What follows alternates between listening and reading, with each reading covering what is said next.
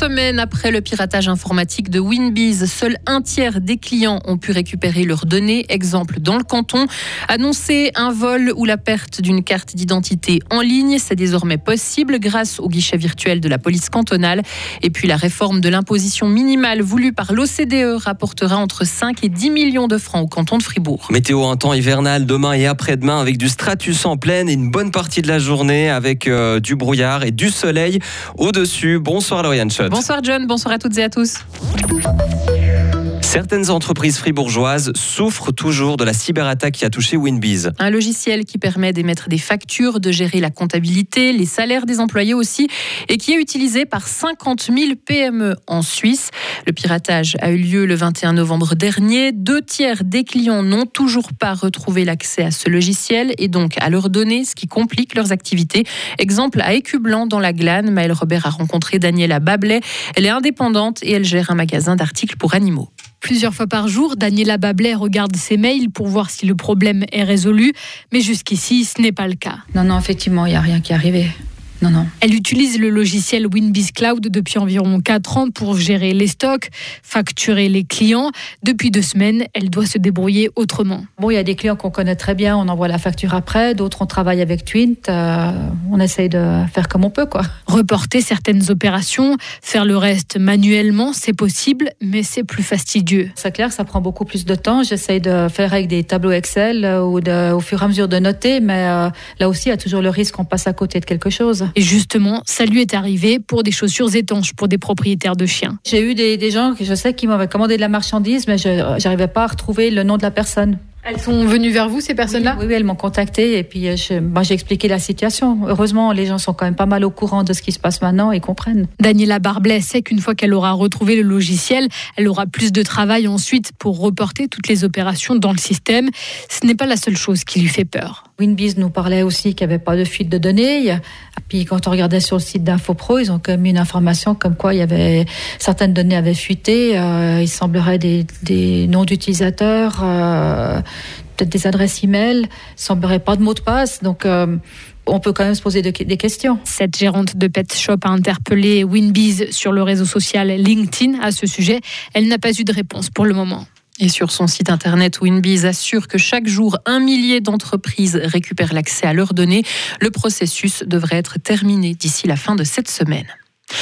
Plus besoin de se déplacer au poste de police pour annoncer un vol ou la perte d'une carte d'identité. La police cantonale fribourgeoise lance aujourd'hui un guichet virtuel qui permet d'être en contact avec un policier en visioconférence. Pour les autorités, ce nouveau système permettra de libérer des agents des tâches administratives. Et la police cantonale rappelle qu'en cas de problème urgent, le 117 reste de mise. Une trentaine d'entreprises implantées dans le canton de Fribourg seront touchées par la réforme de l'imposition minimale décidée par l'OCDE et le G20 ce qui signifie qu'elle réalise un chiffre d'affaires annuel de plus de 750 millions d'euros au niveau mondial. C'est ce qu'indique aujourd'hui le gouvernement en réponse à deux députés. Cette réforme devrait rapporter entre 5 et 10 millions de francs de plus au canton, selon le Conseil d'État. Les hommes qui ont des rapports sexuels avec d'autres hommes doivent pouvoir donner leur sang plus facilement. Transfusion CRS Suisse fait deux propositions en ce sens à Suisse Médic. L'une d'elles prévoit une égalité complète avec les personnes hétérosexuelles, alors qu'actuellement un homme peut donner son sang que s'il n'a pas eu de rapport sexuel avec un autre homme au cours des 12 derniers mois. L'affaire des pizzas Buitoni contaminées par la bactérie Escherichia coli passe devant la justice. Une première audience est prévue demain devant un juge de Nanterre pour déterminer le calendrier de la procédure. Dans cette affaire, une centaine de victimes et de familles demandent, réclament en tout 150 millions d'euros de dommages et intérêts. L'entreprise est accusée notamment d'homicide involontaire après le décès de deux enfants qui ont été contaminés par cette bactérie. De nouveaux missiles s'abattent sur l'Ukraine. Moscou a visé les infrastructures qui fournissent l'électricité dans le pays, ce qui a entraîné de nouvelles coupures de courant et d'eau à l'approche de l'hiver. Ces frappes interviennent le même jour que l'entrée en vigueur du mécanisme de plafonnement du prix de vente du pétrole russe décidé par les Occidentaux. Ces derniers tentent d'assécher les rentrées d'argent de Moscou pour que le pays ne puisse plus financer son offensive militaire. Mais selon le Kremlin, cette nouvelle sanction n'aura pas d'impact sur ses actions en Ukraine. Les États-Unis et l'Allemagne doutent de ce qu'implique la décision de l'Iran d'abolir la police des mœurs. Les grandes puissances pensent que cela n'améliorera pas la situation des femmes dans le pays. Des militants qui soutiennent aussi le mouvement de contestation déclenché par la mort en détention de Massa Amini ne sont pas persuadés non plus que cette décision va changer quelque chose. On le rappelle, l'Iran a décidé hier de supprimer cette police des mœurs qui est là pour faire respecter le port du voile dans la République islamique. Et enfin, en football, la commission de discipline de la FIFA ouvre une procédure contre la fédération serbe après le match contre la Suisse. Les Serbes sont dans le collimateur de l'instance en raison du comportement de joueurs et d'officiels ainsi qu'en raison de discrimination.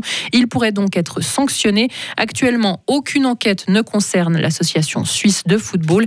Et puis concernant la rencontre qui se joue en ce moment, la Croatie affronte le Japon. Le score est pour l'instant de 1 à 0 pour le Japon. Et ce soir à 20h, le Brésil sera opposé à la Corée du Sud. Retrouvez toute l'info sur frappe et frappe.ch.